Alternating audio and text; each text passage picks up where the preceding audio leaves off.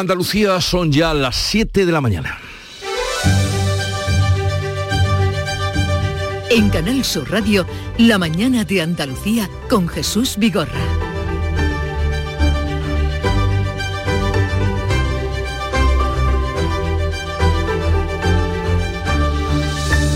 Buenos días queridos oyentes, es 9 de marzo, día después del 8M y las movilizaciones precisamente del Día Internacional de la Mujer pagaron la fractura política del solo sí es sí y la ley trans. En Madrid la ministra del PSOE por un lado y las de Podemos por otro encabezaron las dos marchas menos numerosas si bien que otros años. Habla la ministra de Hacienda María Jesús Montero y también escuchamos a la titular de Igualdad Irene Montero. Nuestra rivalidad no está dentro de las mujeres, está fuera, está en aquel aquellos que niegan que haya machismo estructural o que siempre ponen excusas para no permitir los avances en materia de igualdad. Es una mala noticia para las mujeres que el Partido Socialista se haya dado de la mano del Partido Popular para intentar volver al Código Penal de la violencia o la intimidación. Ya en el Parlamento de Andalucía, PP y PSOE se cruzaron acusaciones en el debate de igualdad que se convocó y que no pudo sacar adelante una declaración institucional conjunta por la ausencia de voz. La socialista Olga Manzano criticaba la dejadez del gobierno andaluz, por ejemplo, sobre la prostitución. Le respondía la consejera de Igualdad, Lolen López. No sabemos qué piensa la señora consejera sobre la prostitución, si es un trabajo, si es un voluntariado. Señoría, guarden silencio. Que yo le defina prostitución. Se lo pueden definir perfectamente sus colegas del caso ERE o los del Tito Berni. El Euribor roza ya el 4%. El índice de referencia de las hipotecas toca su nivel más alto de los últimos 14 años a la espera de la reunión del Banco Central Europeo. El mercado hipotecario se frena y el precio de la vivienda cierra 2022 con una subida del 7,4%. Es el mayor incremento desde la burbuja inmobiliaria. Por cierto, que la ministra y vicepresidenta del Gobierno, Nadia Calviño, va a tener una reunión hoy a las 4 de la tarde con entidades financieras y también con asociaciones de usuarios para revisar lo que se diseñó hace cuatro meses, el Código de Buenas Prácticas Bancarias. Y Bruselas recupera las reglas de estabilidad presupuestaria y da por concluido el periodo de más gasto público por la pandemia y volverá a exigir un déficit del 3% en el año 2026. La IREF ve difícil que España pueda cumplir con ese objetivo si el gobierno no corrige la política de gasto. Mientras tanto, la Guardia Civil detecta irregularidades en las obras de las comandancias de Algeciras, Huelva y Jaén y otras eh, más en toda España. Son algunos de los trabajos que la Benemérita encargó al empresario canario vinculado al caso mediador Ángel Ramón Tejera. Interior ha destituido, lo hacía anoche, al coronel José María Tienda de Santa Cruz de Tenerife por pérdida de confianza. Su nombre también aparece en el sumario de mediador. El conflicto de los letrados, antiguos secretarios judiciales, sigue enquistado después de más de 300.000 juicios suspendidos y mil millones de euros que están paralizados. Justicia dice que los letrados no son realistas en sus demandas y estos insisten en que se cumpla el acuerdo alcanzado hace un año. Hoy van a volver a manifestarse en Madrid. En cuanto al tiempo, este jueves se presenta nuboso con posibles lluvias que se van a extender de oeste a este con el paso de las horas. Temperaturas sin cambios o en descenso y vientos fuertes del oeste con rachas fuertes y muy fuertes en el litoral mediterráneo y también en el extremo oriental. Pero veamos ahora con más detalle a través de nuestros compañeros cómo viene el día, cómo se presenta en cada una de las provincias de Andalucía. Cádiz, salud, votaron. 16 grados tenemos a esta hora y 18 esperamos de máxima. El cielo está nublado, aunque de momento no está lloviendo. En campo de Gibraltar, Ana Torregrosa. Aquí también tenemos el cielo nublado, 15 grados, la máxima prevista 19. ¿Cómo viene el día por Jerez, Pablo Cosano? Igual que en Algeciras, cielo cubierto, 15 grados ahora, 19 de máxima prevista. ¿Qué día se espera en Huelva, Sonia Vela? Se prevén lluvias con tormentas más intensas en la sierra. Llegaremos a los 23 grados en Ayamonte. A esta hora tenemos en la capital 16. Lluvias con tormenta, nos decía Sonia, por la sierra. En Córdoba, Miguel Vallecillo. De momento 14 nublado. La máxima prevista de hoy 19 con posibilidad de lluvias. En Sevilla, Pilar González. Amanecemos con niebla, nubes, se anuncian lluvias, se espera una máxima de 23 grados en Sevilla, ahora tenemos 13. Y en Málaga, ¿qué temperatura hace y cuál esperáis, María Ibáñez? Madre mía, pues a esta hora fíjate que tenemos tenemos ya 17 grados, esperamos una máxima de 23, pocas nubes en el cielo de la capital a esta hora. Eh, por Jaén, ¿cómo viene el día, Alfonso Miranda? Dicen que esta tarde va a llover en la provincia de Jaén, lo cierto se ha dicho que esta hora pocas nubes, 13 grados. 13 grados en Jaén y en Granada, Susana Escudero. Pues una temperatura también muy agradable, 11 grados, tenemos nubes, podría caer algo de agua esta tarde en el interior de la provincia, rondaremos los 20 de máxima en toda Granada. Todo es podría, podría, podría, podría, pero no acaba de caer el agua. En Almería, María Jesús Recio. Viento fuerte por la tarde, nubes sueltas en el, cielo 13, máxima 22. Ayer Albos marcó la máxima de Andalucía, según la Agencia Estatal de Meteorología, a las 3 y media, 27 grados. 27 grados en Albos y las temperaturas nos dicen siguen subiendo. En cuanto a la lluvia, podría, podría, podría.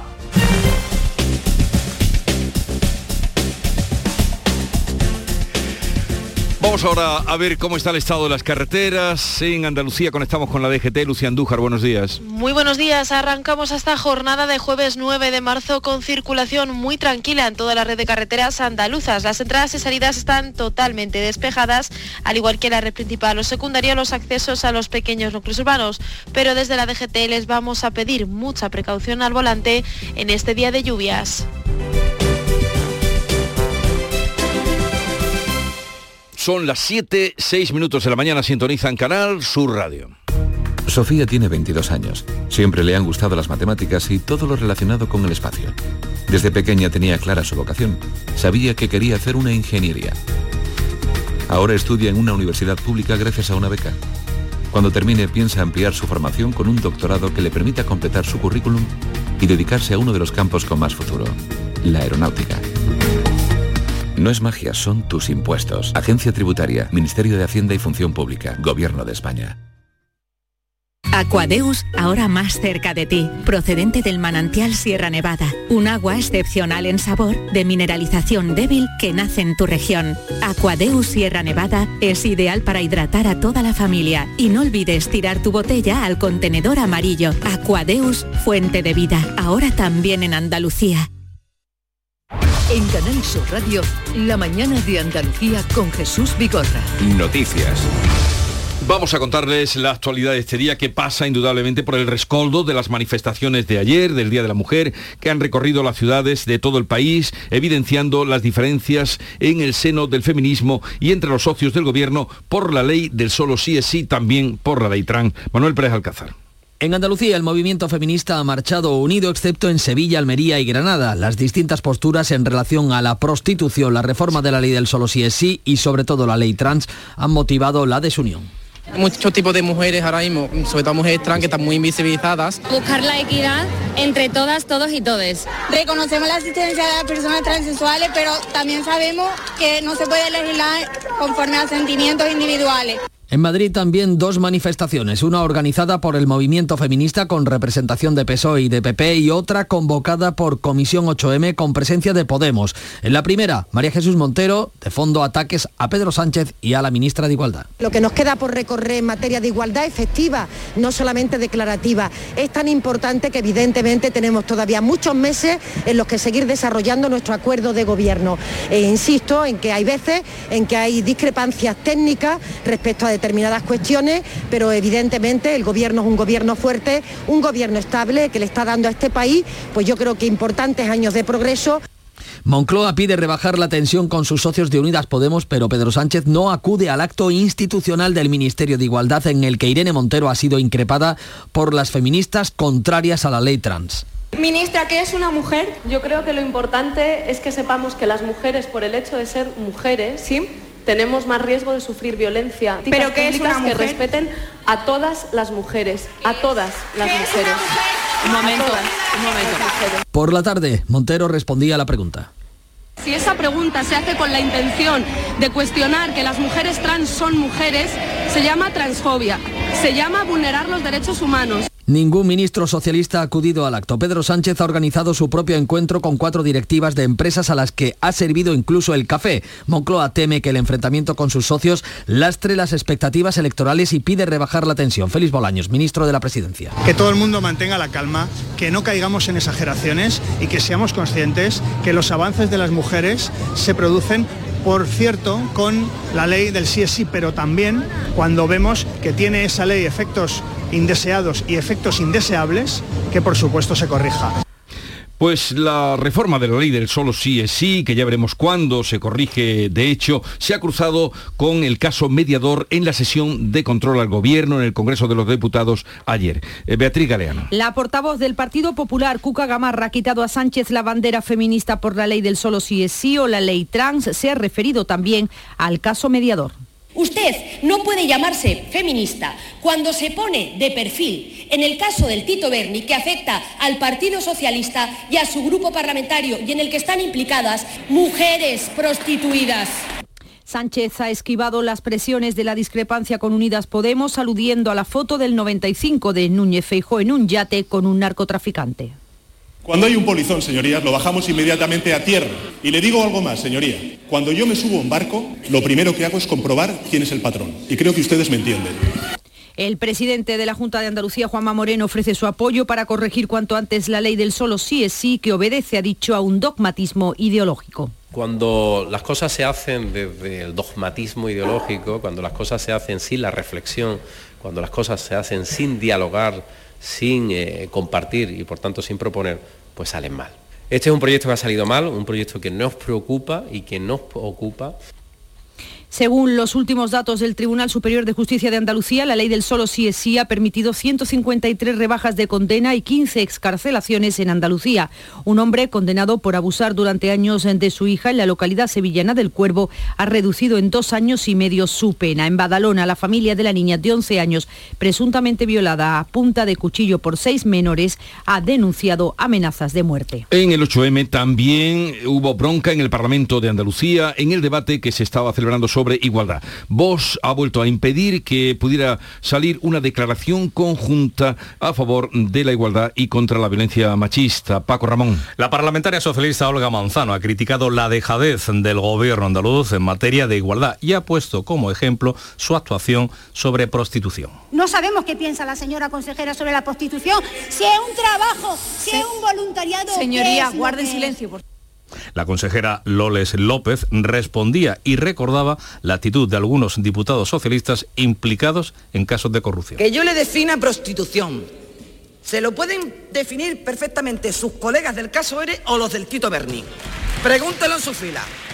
Vox, de otra parte, ha impedido que el Pleno lea una declaración institucional que requiere la unanimidad de todos los grupos de la Cámara. El presidente Jesús Aguirre leía antes del Pleno el manifiesto. Nuestro Estatuto de Autonomía de Andalucía establece derechos y garantías para las mujeres. En dicho texto, el principio de igualdad está muy presente y debemos hacer uso de esta herramienta para acabar definitivamente con las desigualdades entre mujeres y hombres, haciendo de Andalucía una comunidad autónoma referente en la conquista de los derechos de las mujeres. A falta de unanimidad entre todos los grupos, la diputada de Adelante Andalucía, Inmaculada Nieto, arremetía contra Vox. Es inaceptable que un grupo negacionista condicione la posibilidad de que el Parlamento tenga pronunciamientos comunes sobre temas en los que hay una abrumadora mayoría que está de acuerdo. Habla el diputado de Vox, Javier Cortés. La igualdad real entre hombres y mujeres ya está en la Constitución. No hace falta ninguna ley, ley que adoctrine a nuestra sociedad. Y por supuesto nosotros no podemos estar de acuerdo en la lectura de un texto que incluye términos con los que nosotros no podemos estar de acuerdo. Cuando se habla de violencia machista.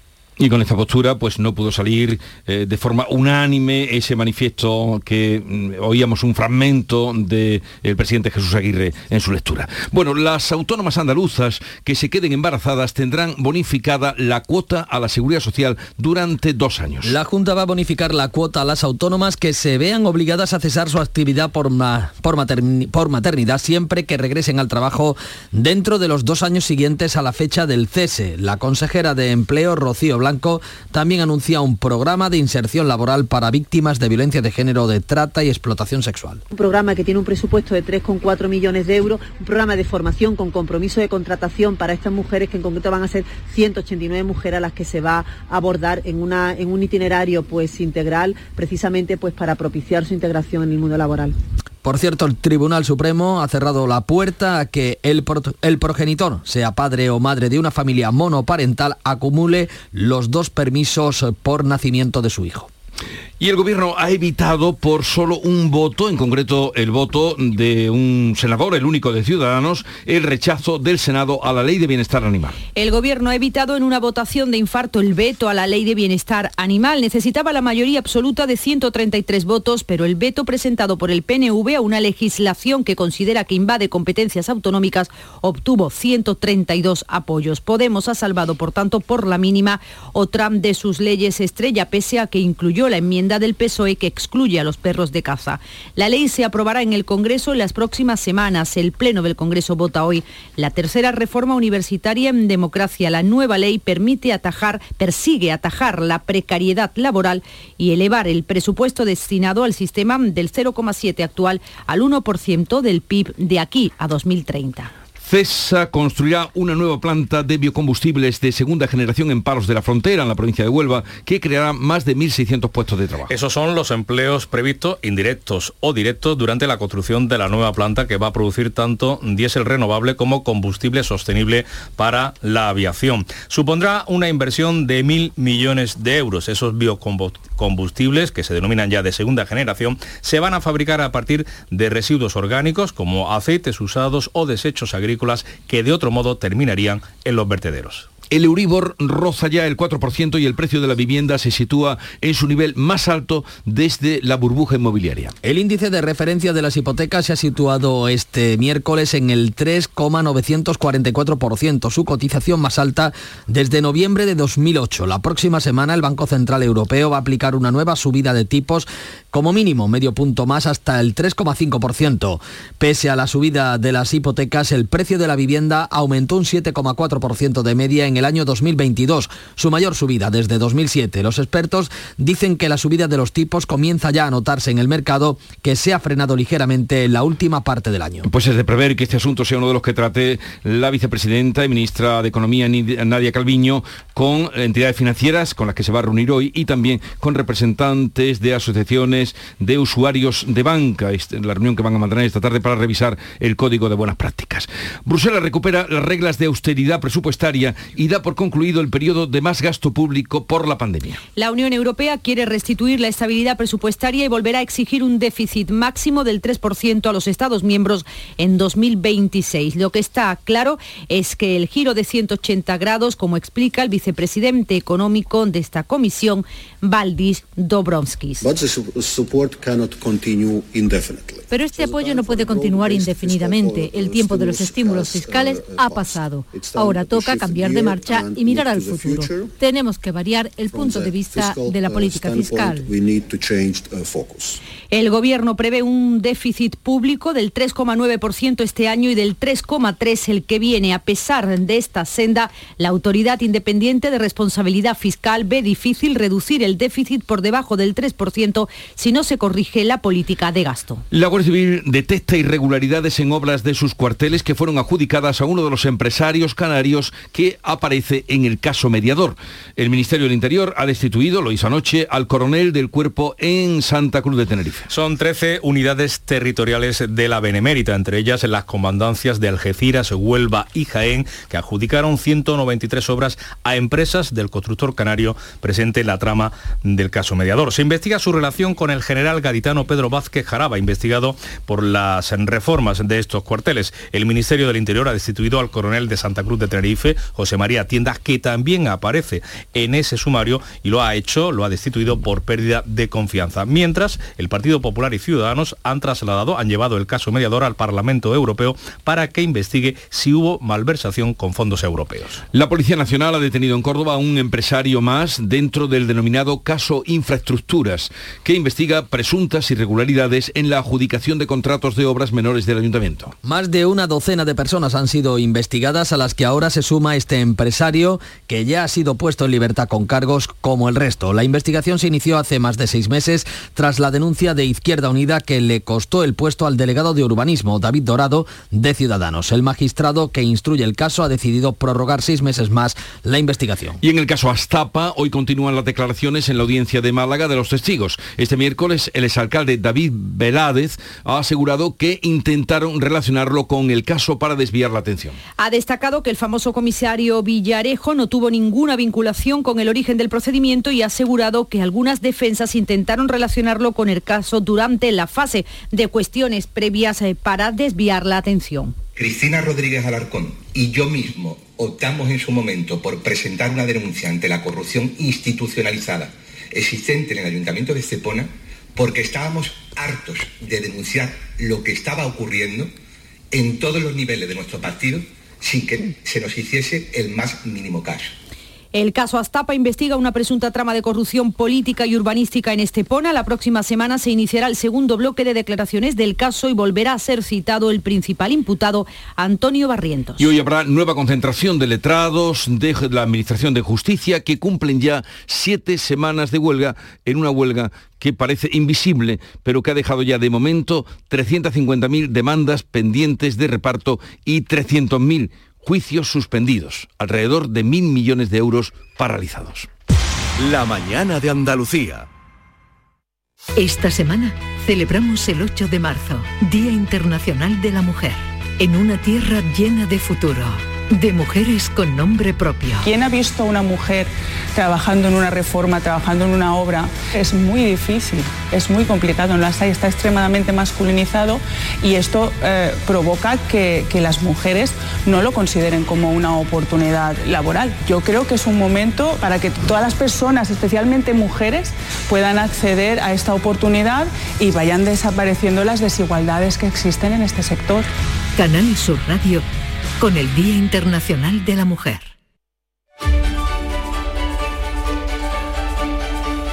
Nos acercamos al kiosco para conocer cómo enfocan los distintos periódicos las noticias de este día. Paco Reyero, buenos días.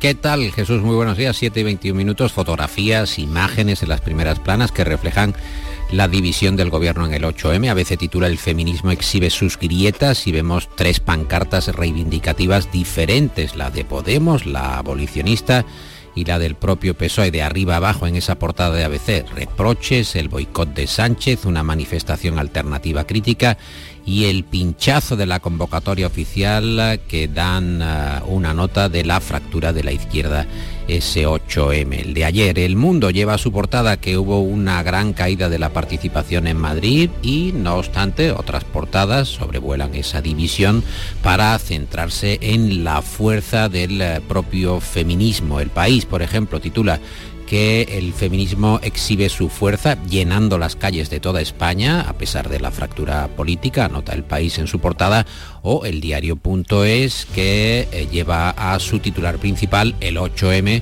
se impone en medio del ruido. Oh, la verdad es que se llenaron todas las calles y en toda España. Y en este clima de división, ¿cómo interpreta la prensa las consecuencias en el gobierno, Paco? La razón anota que Sánchez y Yolanda Díaz se alían para salvar la coalición, considerando que la ruptura de la izquierda estaría penalizada electoralmente y al margen de Irene Montero. Según esta información de la razón, el presidente ordena rebajar el tono con sus socios en el gobierno y Podemos no rebaja su ofensiva ni dimite. La principal información del mundo es para el PSOE que advierte a Podemos eh, de que se va a cargar el gobierno. Esta expresión está entrecomillada en la portada del mundo. La vanguardia PSOE y Unidas Podemos intentan pasar página del cisma del 8M para salvar la coalición. El español, el último 8M de Irene Montero, evidencia la ruptura del gobierno y desmoviliza al feminismo.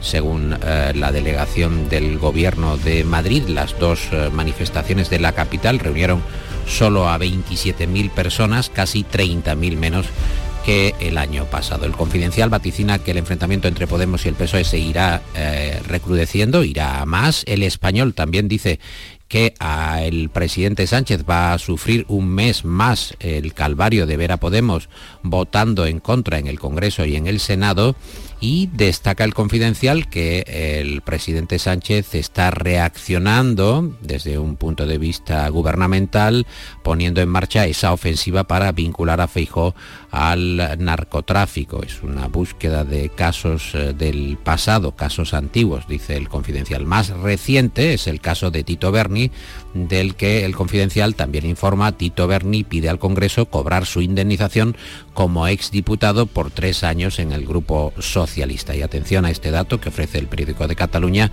el 25% de los agresores sexuales en grupo son menores de edad. Tremendo ese dato, 25% de los agresores sexuales en grupos son menores de edad. Lo trataremos luego con el juez Emilio Caratayud, que viene por aquí hoy. Bueno, danos algunos datos más de la prensa, Paco. Compartimos con los oyentes, el país anota que un 1,3% de los sanitarios se declara objetor de la eutanasia, el mundo máxima tensión entre empresarios y Sánchez tras eh, Ferrovial e Indra y el periódico de España cuatro comandancias que admiten obras irregulares en cuarteles de la Guardia Civil. ¿Y qué viñetas son las que has encontrado más atractivas? Pues nos vamos a quedar con la de Nieto, que dibuja en ABC un archivo en el que su propietario enseña a un visitante diversos documentos de su familia, documentos históricos. Y en esta sala conservamos, explica el guía, los documentos más valiosos de la historia de la familia desde el siglo XV, donaciones, privilegios, concesiones, patentes y también una cita previa con la seguridad social en el siglo XXI. Porque claro, las citas previas de la seguridad social están dando mucho que hablar. Vamos ahora con la prensa de provincias referida a nuestra tierra, Andalucía. Claro que sí, en Andalucía, las distintas cabeceras provinciales, fotos en Diario de Sevilla, en el Diario de Almería o en Sur de Málaga sobre las manifestaciones del 8M. En el Diario de Cádiz no abundan en la división, sino al contrario, la desunión del feminismo no llega a Cádiz. En esta línea también está el Día de Córdoba o Granada Hoy, feminismo de una sola voz, leemos en Granada Hoy, visibles e invencibles, proclama de las mujeres este 8 de marzo, leemos en el diario Jaén, en el sur, anotan en portada que Málaga suma ya 24 rebajas de penas y dos agresores sexuales eh, libres. En el diario de Sevilla, Robert De Niro, que va a abrir un hotel en el centro de Sevilla con 27 habitaciones en la plaza de San Francisco. Granada hoy, la ciudad que recupera el esplendor el esplendor del Día de la Cruz con dos días de fiesta, el 2 y el 3 de mayo, y en Huelva Información, lo acabamos de comentar, CEPSA, que va a invertir mil millones en esa nueva planta onubense. Bueno, dicho, dicho así, Robert De Niro abrirá un hotel en el centro de Sevilla, Nuria parece, que, va a estar allí en la, con la llave. No, es que es una cadena que él tiene que si viene pues le dará, pero claro, se ha dicho así, abrirá esta mañana. ¿Cuándo viene Robert De Niro? no, no, Robert De Niro, el hombre tendrá que entre película y película pues vendrá a poner los desayunos. Eso, por lo menos a la inauguración. Bien, eh, Nuria Gaciño, ya la han oído, su voz es inconfundible y nos adelanta la información deportiva. Betis y Sevilla afrontan hoy la Liga Europa con diferentes sensaciones. Mientras que el Betis sueña con hacer algo grande en Old Trafford ante el Manchester United, el Sevilla recibe al Fenerbahce con el puesto del técnico San Paoli en juego y con ganas de que un buen partido le dé confianza de cara a la Liga. En el Betis, Joaquín y Canales podrían ser titulares en el Sevilla. La vuelta de Fernando es la principal novedad. La cita de los dos equipos en esta ida de los octavos de final de la Liga Europa será a las 9, a las 7 menos cuarto también juega la Real Sociedad que visita la Roma y en la Conference League el Villarreal se enfrenta al Anderlecht. Anoche el Bayern de Múnich y el Milán se unieron al Chelsea y al Benfica en los cuartos de la Champions. El equipo alemán volvió a ganar 2 a 0 al Paris Saint-Germain que se vuelve a estrellar en la máxima competición continental y Mbappé vuelve a crear incertidumbre en torno a su futuro. Y por su parte el Milán empató a 0 ante el Tottenham en Londres pero partía con la ventaja por la mínima de la ida. En los cuartos de la Copa de la Reina, el Atlético de Madrid terminó con el sueño del Granada, al que venció por 0 a 3. Atentos hoy también al baloncesto con el Unicaja de Málaga. El equipo malagueño disputa la tercera jornada del top 16 de la Liga de Campeones, vuelve a jugar con el Galatasaray, al que ganó el martes, pero ahora en Estambul se jugará este partido que debió celebrarse hace un mes, pero que se aplazó por el terremoto de Turquía y Siria, se va a jugar a las 6 de esta tarde. En caso de repetir victoria, el Unicaja certificaría el pase a los cuartos. Y una vez que se termine la semana europea, mañana comienza una nueva jornada de Liga en Primera en la que de nuevo juega el Cádiz, recibe al Getafe y lo hará sin Brian Ocampo, que finalmente se pierde lo que queda de temporada. Eh, las últimas pruebas que se le han realizado al uruguayo han confirmado un ligamento cruzado de la rodilla, así que no tiene más remedio que pasar por el quirófano. Un segundito, Nuria, porque vamos a ver de quién hablamos hoy para acabar el resumen de prensa y esta extraordinaria información de deportes. Bueno, hablamos sobre el pleno de la RAE que anunció Pérez Ah. Reverte que se va a celebrar este jueves 9 de marzo. Momento en el que los académicos se van a reunir para debatir la última polémica de la institución, solo con tilde o solo sin tilde. Ahí está el escritor de Cartagena que ha ido compartiendo diversos tweets eh, citando a Sí. clásicos como Séneca o Eurípides. Quiere calentar la velada, solo tildistas, antitildistas. Incluso el país hoy, Jesús dice que en España a lo mejor hay seguridad, juri- seguridad jurídica, pero ¿y la seguridad ortográfica? ¿Qué pasa con la seguridad sí. ortográfica? Y la en este punto seguridad, está. y la seguridad eh, en, el, en el pleno de la Real Academia, ¿dónde queda? Exacto. Porque Arturo ha dicho que será pleno tormentoso. No, no, ¿Qué no, le que- gusta? Tormentoso. ¿Qué le gusta? Adiós Nuria, adiós Paco. Chao. En Canal Sur Radio, La mañana de Andalucía con Jesús Vigorra. Y en este punto y hora, siete y media de la mañana, vamos a dar cuenta en titulares de las noticias más destacadas que le venimos contando con Beatriz Galeano. Las movilizaciones del 8M pagan la fractura política del sí, solo es sí y de la ley trans. En Madrid, las ministras del Partido Socialista por un lado y las de Podemos por otro han encabezado dos marchas menos numerosas. Eso sí, que hace un año Partido Popular y PSOE se cruzan acusaciones en el debate de igualdad del Parlamento andaluz que no pudo sacar adelante una declaración institucional por la negativa de Vox. CESA invertirá mil millones en una planta de biocombustibles en Huelva. El proyecto se va a ubicar en el Parque Energético La Rábida, en Palos de la Frontera, y va a generar 1.600 empleos durante su construcción. Fabricará biocombustible de segunda generación a partir de aceites usados. El Euribor ya roza el 4%. El índice de referencia de las hipotecas toca su nivel más alto de los últimos 14 años a la espera de la reunión del Banco Central Europeo. El mercado hipotecario se frena y el precio de la vivienda cierra 2022 con una subida del 7,4%, el mayor incremento desde la burbuja inmobiliaria. Bruselas recupera las reglas de estabilidad presupuestaria. La Comisión Europea da por concluido el periodo de más gasto público por la pandemia y volverá a exigir un déficit del 3% en 2026.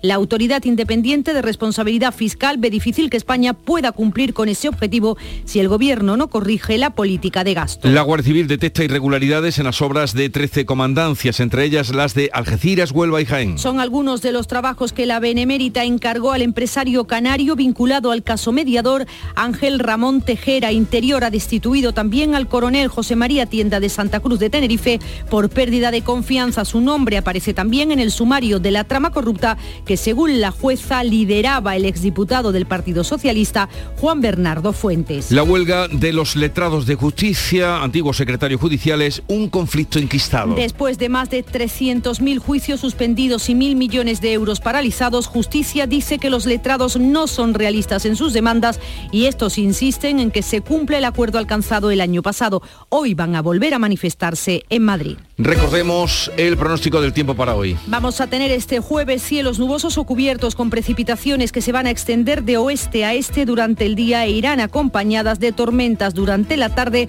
Los cielos quedarán poco nubosos en el extremo occidental. Temperaturas sin cambios o en descenso. Son las 7.33 minutos de la mañana. Enseguida vamos con las claves económicas del día. A Paco siempre le han apasionado los deportes. Su talento y muchos años de esfuerzo le han llevado a entrar en la selección española de baloncesto en silla de ruedas. Con el apoyo al deporte ha podido competir en campeonatos europeos y mundiales representando a España. Ahora está cerca de su gran sueño, participar en los próximos Juegos Paralímpicos de París. No es magia, son tus impuestos, Agencia Tributaria, Ministerio de Hacienda y Función Pública, Gobierno de España. Oye, ¿qué pipas estás comiendo? ¡Qué buena pinta! ¿De verdad me lo preguntas? ¿No las reconoces? Pipas hay muchas en el mercado. Sí, pero pipas reyes son las auténticas, las de siempre, con sal y sin sal. Incluso las del león son de frutos secos reyes. Que sí, que sí, me ha quedado claro. Frutos secos reyes, tus pipas de siempre.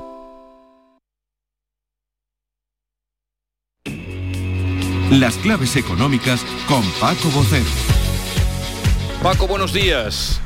Buenos días Jesús, ¿qué tal? Eh, bien, a jueves y llegamos ya a nuestras claves económicas que hoy vuelven a la vivienda y a las empresas, con datos frescos y que parece que anticipan cambios de tendencia. Vamos a comenzar por la vivienda, porque eso nos afecta a todo, cuyas compraventas han bajado en el inicio del año. Sí, porque muy bien avanzados los datos del INE que se han hecho ya en la mañana sobre precios del año pasado, vamos a la compraventa de viviendas que parece haber empezado el año con un tono claramente inferior al pasado y en cierto modo continuador de diciembre cuando ya se empezó a notar con el encarecimiento hipotecario.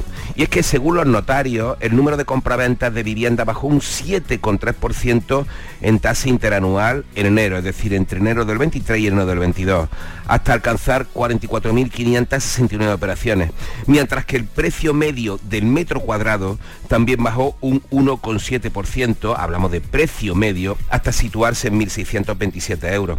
Y por su parte, eh, otra clave importante es que los préstamos hipotecarios para la compra de viviendas bajaron un 16% hasta quedar en 20.700 operaciones con una cuantía promedio de 146.181 euros que representa un 70% del coste del crédito que al final nos conceden para comprar la vivienda. Pero claro, esa bajada también, Paco, podría estar motivada por el encarecimiento que ha habido de la vivienda, que es, eh, ha sido tremendo. En efecto, como tiempo de la burbuja. Eh, no tanto porque sería muy exagerado sí, la situación. Pero una eh, subida así no se producía, no se producía desde aquellos tiempos, a los que tú sabes cómo llama aquellos tiempos Manuel Vicén. Cuando se refiere a ello, él siempre habla los años del Macarena. siempre los años. Siempre agudo, Vicente, siempre agudo. Una situación, esta que tú nos has planteado, mm, que podría, la de la bajada en la vivienda, que podría indicar cambio de ciclo en el mercado de la vivienda cuando el Euribor y lo venimos contando esta mañana, ayer ya rozó el 4% y eso antes de la subida de tipos que se anuncian para la próxima semana. En efecto, eso es lo que te comentaba antes, y muy bien traído, como los precios de la vivienda del año pasado. Eh, y la evolución es que parece indicar que hay un cambio de ciclo en el mercado inmobiliario, eso mm, parece que admite pocas dudas. Lo que mm, es todavía pronto para prever hasta dónde puede llegar, pero sí que es verdad que el Euribor se está disparando conforme llega la cita del próximo jueves 16, cuando el BCE va a subir con toda seguridad los tipos de intervención medio punto hasta el 3% y no debería de extrañarnos, no debería mm. que de aquí a la semana que viene, justo antes de la cita, el pico por el 4 asomase la cabeza. Pues vamos ahora con los datos sobre empresas que parece que han mejorado frente a estos datos que tú nos das de la vivienda.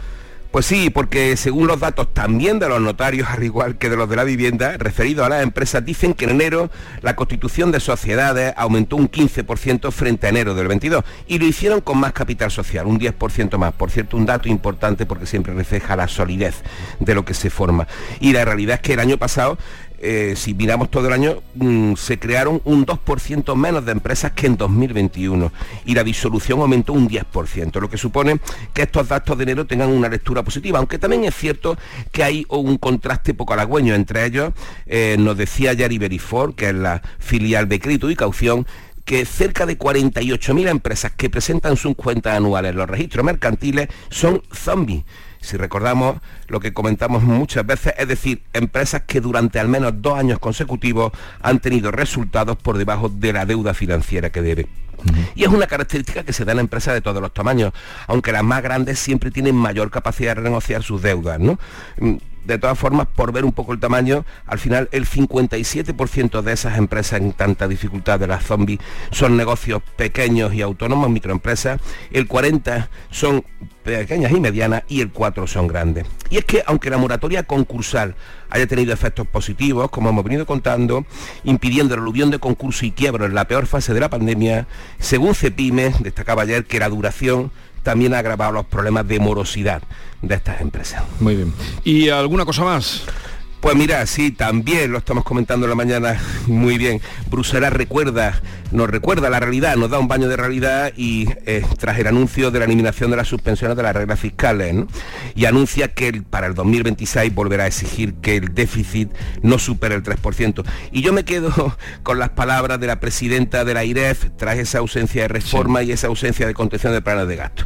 Llevamos tiempo diciendo que no iba a pillar el toro, dijo ayer Cristina Herrero siempre esperamos que se solucione al final, pero Llevamos tiempo, lo, dejó ahí en el aire, llevamos tiempo diciendo que nos iba a pillar el que toro. iba qué pasará?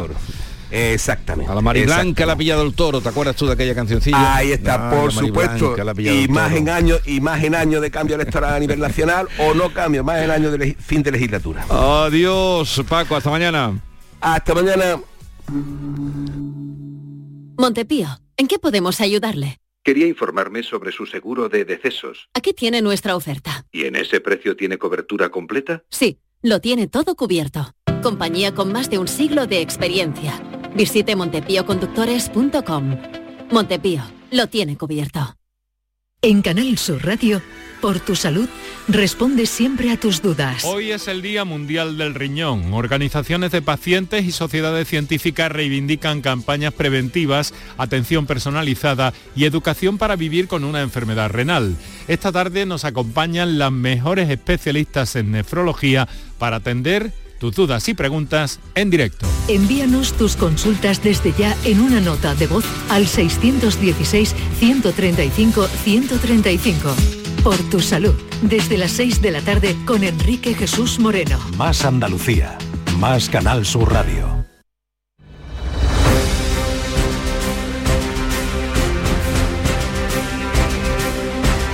Vamos a contarles otras noticias de Andalucía. Cinco detenidos en Rota acusados de traficar con personas y explotación sexual. ¿Cómo es eso, Pablo Cosano?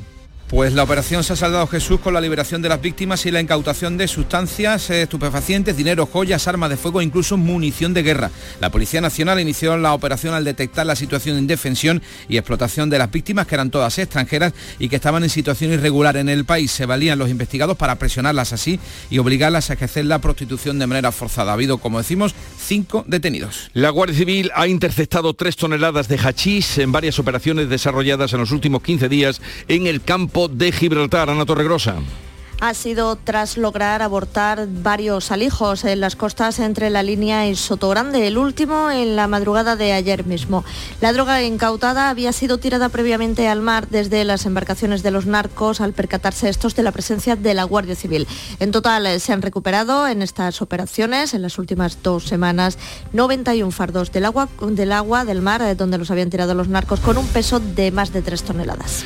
Todos los policías locales de atestados de Sevilla Capital han solicitado cambiar de unidad. ¿Por qué, Pilar González? Pues son 38 agentes que se encargan de realizar los informes y diligencia de los accidentes de tráfico en el casco urbano y no tienen reconocida la especialidad y además en ocasiones, por falta de personal, y dice que son muchas veces, se ven obligados a cubrir otros servicios y dejar por tanto su trabajo. El presidente del Sindicato Profesional de Policías Municipales, Luis Val, explica además que la falta de medios técnicos es un auténtico problema programa creado por nosotros mismos eh, falla, se queda colgado, borra los datos. Es una odisea hacer un atestado con ese programa en una tablet. Después los ordenadores que actualmente tenemos son obsoletos. Dice que por todo esto en estos momentos hay 2.000 atestados sin comunicar.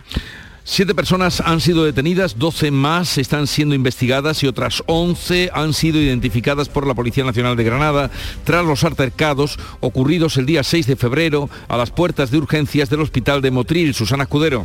Sí, un numeroso grupo familiar intentó entrar en el hospital para visitar a un enfermo pese a que el personal de seguridad les estaba negando el paso. Lo cuenta la portavoz de la Policía Nacional en Granada, Silvia Tortosa. El incidente se produjo cuando varias personas de las congregadas intentaron acceder al interior del centro, desoyendo las indicaciones del personal de seguridad del hospital. Varios sanitarios, personal de seguridad y pacientes del servicio de urgencias resultaron agredidos física y verbalmente, alterando gravemente el normal funcionamiento de este servicio esencial de salud.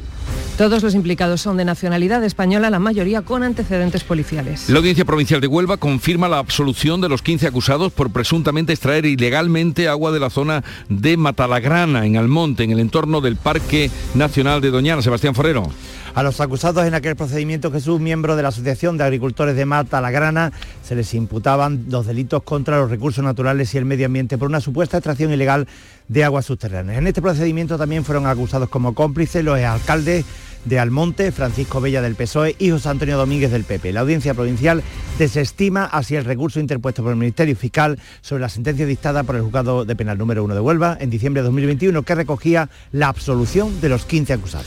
En Jaén, en torno a un 80% de los jóvenes internos en centros de menores tienen una reinserción plena y queda superada la infracción que le llevó a su internamiento. Alfonso Miranda. Si 8 de cada 10 consiguen la reinserción social plena, uno sufre una recaída pero termina saliendo y solo uno de cada 10 menores reincide, tanto que termina en la cárcel. Son algunos datos que ha conocido en Jaén el consejero de Justicia, José Antonio Nieto.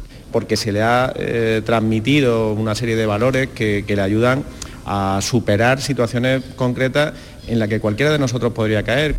Es la importancia de la segunda oportunidad.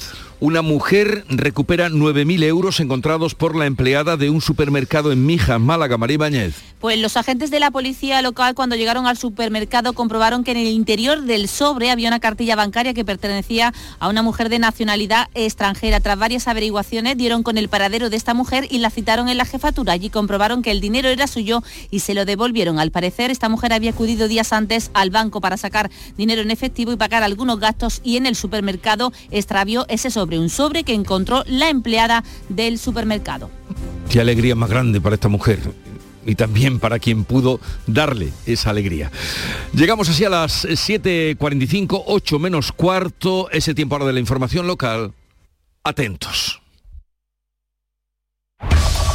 En la mañana de Andalucía de Canal Sur Radio, las noticias de Sevilla. Con Pilar González. Hola, buenos días. Salud investiga el origen de un brote de salmonelosis en Gerena. En el Madroño se bebe agua embotellada y en la capital los policías locales que investigan los accidentes de tráfico piden dejar la unidad. En deportes, Sevilla y Betis juegan hoy octavos en la Liga Europea. Enseguida los detalles, antes el tráfico. A esta hora tenemos 6 kilómetros de retenciones en la entrada a Sevilla por la autovía de Huelva y uno más por el puente del patrocinio. En el Centenario, dos hacia Huelva y uno en sentido Cádiz. Dos también en el nudo de la Gota de Leche hacia Ronda Urbana Norte y uno por la autovía de Coria. En el interior de la ciudad el tráfico es intenso en las vías de entrada. Y en cuanto al tiempo, amanecemos hoy con niebla, seguimos con nubes y precipitaciones en general débiles, más probables y frecuentes en las sierras. Sopla viento de suroeste, la máxima prevista hoy 18 grados en Morón, 19 en Lebrija, 21 en Écija, 23 en Sevilla. A esta hora 14 grados en la capital. ¿Has pensado en instalar placas solares en tu vivienda o negocio? Con Sol Renovables, enchúfate al sol. www.solrenovables.com o 955 35 53 49. HLA Santa Isabel pone a tu disposición la unidad de traumatología y ortopedia especializada en pediatría, columna, hombros y codo, muñeca y mano, cadera, rodilla, tobillo y pie. Con guardias localizadas las 24 horas y los últimos tratamientos en prótesis. Consúltanos en el 954-570004 o en Luis Montoto 100. HLA Santa Isabel, contigo cuando más nos necesitas. Las noticias de Sevilla. Canal Sur Radio. Salud ha detectado un brote de salmonelosis en Gerena. Hay seis personas afectadas que han comido una carne blanca del mismo establecimiento de alimentación. Todos han presentado un cuadro clínico de fiebre, vómitos y diarrea con buena evolución.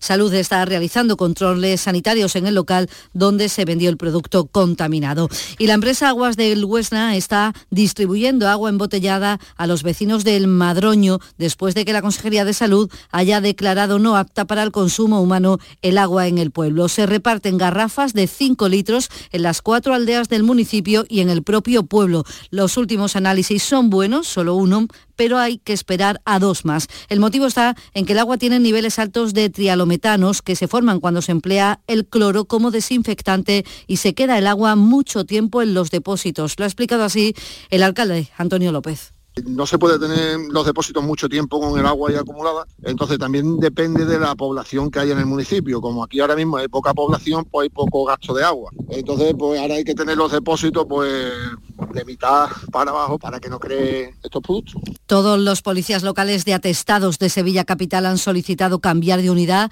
Son 38 agentes que se encargan de realizar los informes y las diligencias por los accidentes de tráfico en el casco urbano y que por falta de personal tienen que dedicarse a otros servicios. El presidente del Sindicato Profesional de Policía, Luis Val, explica además que la falta de medios técnicos es otro problema importante. El programa creado por nosotros mismos eh, falla, se queda borra los datos. Es una odisea hacer un atestado con ese programa en una tablet. Después los ordenadores que actualmente tenemos son obsoletos, eh, son personal que lo usan para todo, es decir, hoy estás en la calle y te dedicas a hacer las alcoholemias, mañana estás en seguridad cubriendo puestos de seguridad porque no tengo gente, pero si hay un accidente importante, ve corriendo que tú eres el que el especialista, sin estar reconocido como especialista en Crónica Municipal también les contamos que el Ayuntamiento de Sevilla y los hosteleros han acordado flexibilizar las restricciones para la apertura de bares y cafeterías durante la madrugada de Semana Santa. Ambas partes siguen negociando para concretar el horario. Se habla de la una y media. El alcalde Antonio Muñoz está convencido de que el acuerdo se va a concretar en cuestión de horas y destaca la voluntad de colaboración de los hosteleros.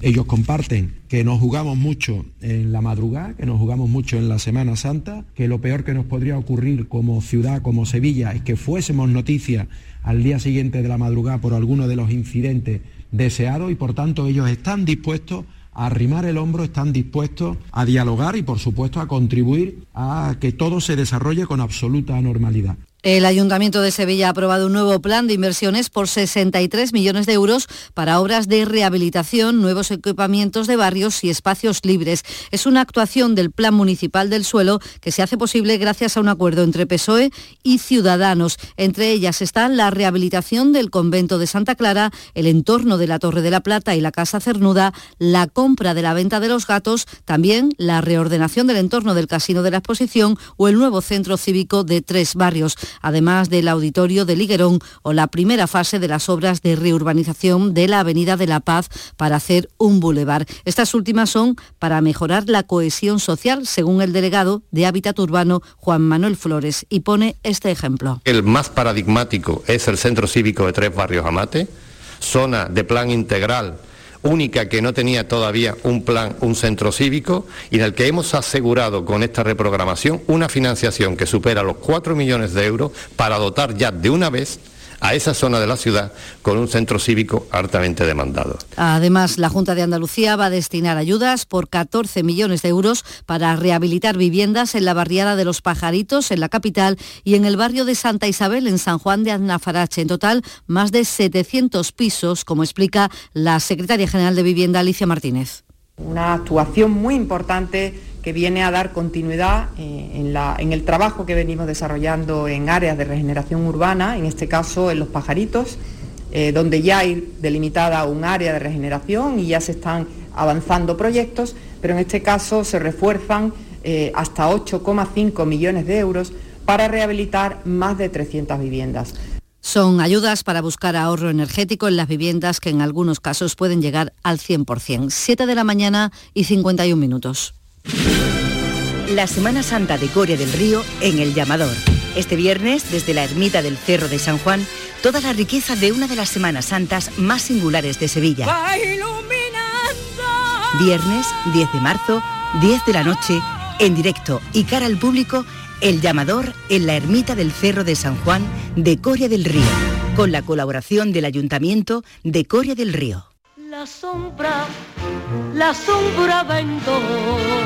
Don Manuel Hidalgo, responsable de ventas de Tordos Quitasol, nos informa. En esta época del año podemos instalar con comodidad todo tipo de tordos y carpas en todos los modelos y sistemas, tordos con motor y tordos automáticos. Pero eso saldrá carísimo. Ese es un error, José Antonio. Estamos con precios en promoción y con facilidades de pago. No me digo más. Llámenos al 954 33 29 88. Recuerde, 954 33 29 88 y olvídese de aquello ya tan lejano de... Leopoldo, échame el tordo. Y pase a la modernidad, a... Corrito, dale al botoncito. Tordos y carpas quitasol, la sombra de Sevilla. La sombra, la sombra... En Canal Sur Radio, las noticias de Sevilla. Este es el ambiente de las dos manifestaciones que en Sevilla celebraban la pasada tarde el Día Internacional de la Mujer y a la que asistían unas 10.000 personas en total, según la delegación del Gobierno. La portavoz de la Asamblea Feminista Unitaria, Sandra Arecón, restaba importancia a esa doble convocatoria. ¿Está dividido o no? Creemos que es importante que las feministas tomemos las calles y no nos importa, tenemos luchas que focalizan los centros de atención en, en, en puntos distintos, pero todas son importantes y ahí vamos. Deportes, Antonio Camaño, buenos días. Hola, ¿qué tal? Buenos días. El Betis visita esta noche Old Trafford para enfrentarse al Manchester United en los octavos de final de la Europa League, un duelo en el que los béticos tienen como objetivo salir vivos para poder decidir la eliminatoria en la vuelta en el estadio Benito Villamarín. Y visita el conjunto verde y blanco el Teatro de los Sueños en un momento delicado para el United, porque viene de perder nada más y nada menos que por un 7 a 0 ante el Liverpool en Anfield. Pellegrini podrá contar con Sergio Canales y todo hace indicar que formará parte del once titular. Y el Sevilla intenta dejar a un lado el mal momento liguero para centrarse en la Europa League. La visita del Fenerbahce en la ida de los octavos de final de esta competición, en la que es el rey absoluto, con novedades importantes porque San Paoli recupera a Gonzalo Montiel y a Fernando Reges, que no estarán ante la Almería por sanción. Pero lo primero es pensar en la competición europea. El Archivo Histórico Provincial de Sevilla dedica el documento del mes a la soprano Ana Esquiomeri, que están escuchando. Era propietaria del teatro cómico que había aquí en Sevilla a finales del siglo XVIII. Se exhibe un documento del pleito que tenía el Ayuntamiento de Sevilla contra la soprano para que no representase comedias en días de fiesta. Esta tarde vi llover. E Isabel Pantoja va a actuar en Sevilla, lo hará el 23 de septiembre, ya están las entradas a la venta, actuará en el Estadio Olímpico. medio loca embruja por tu cara, tengo en carne viva por tu culpa el corazón. Eres mi 14 grados en Utrera, 13 en Carmona, 14 en Sevilla. moreno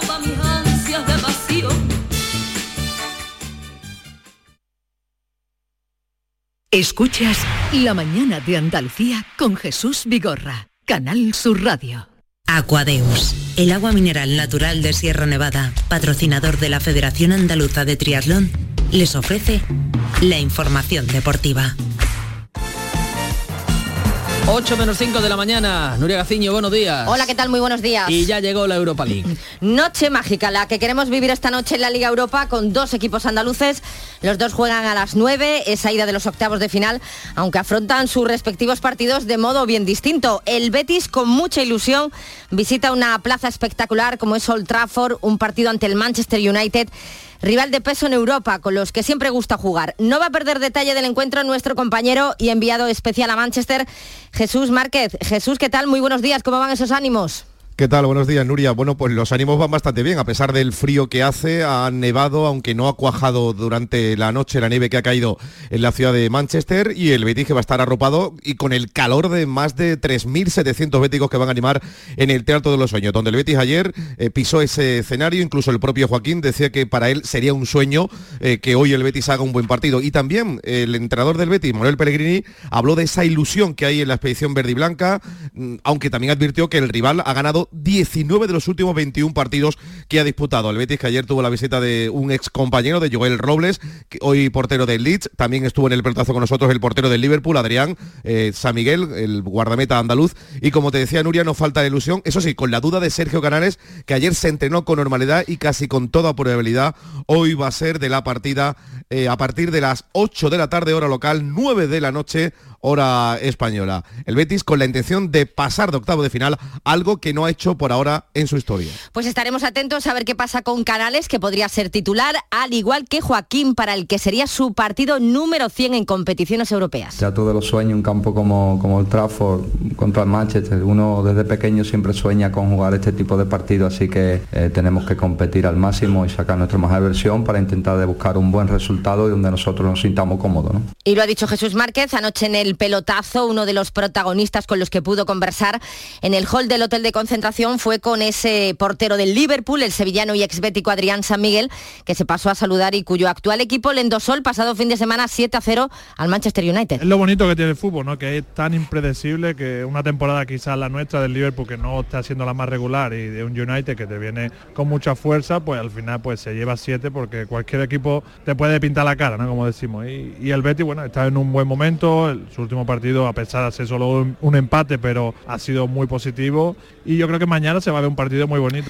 Partido bonito en el que el Betis espera darle una alegría a su afición, como también lo espera el Sevilla en el Sánchez Pijuán ante el Fenerbahce turco. Será importante ganar, sobre todo para que el equipo se refuerce moralmente de cara a la liga, para que no haya más dudas, como apunta el guardameta Bono. Es un partido que nos sirve para seguir fortaleciendo un montón de cosas que venimos haciendo muy bien. Lo que pasa después, eh, los resultados no nos favorecieron, pero el último mes hubo un crecimiento muy grande, entonces no tiene que haber duda. Hay que reforzar la moral del Sevilla y la continuidad de San Paoli al frente del banquillo sevillista, aunque a él no le asuste el futuro, al menos lo parece. Y el respaldo, el fútbol, uno puede decir que respalda o no respalda. El fútbol no respalda, los resultados no respaldan.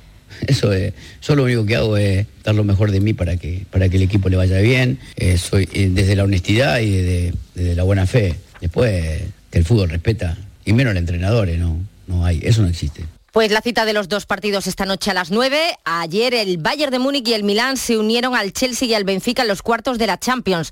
El equipo alemán volvió a ganar por 2 a 0 al Paris Saint-Germain, que se vuelve a estrellar en la máxima competición continental y Mbappé vuelve a crear incertidumbre en torno a su futuro. Pues Mbappé, que no vamos a saber si continuará o no al frente del conjunto parisino. Mucho nos tememos que vamos a tener culebrón este verano. Y por su parte el Milan empató a cero ante el Tottenham en Londres, pero partía con la ventaja por la mínima de la ida. Gracias al gol del malagueño Brahim, así que también estará en los cuartos. Aquadeus, ahora más cerca de ti, procedente del manantial Sierra Nevada. Un agua excepcional en sabor, de mineralización débil que nace en tu región. Aquadeus Sierra Nevada es ideal para hidratar a toda la familia y no olvides tirar tu botella al contenedor amarillo. Aquadeus, fuente de vida, ahora también en Andalucía. Canal Sur, la radio de Andalucía.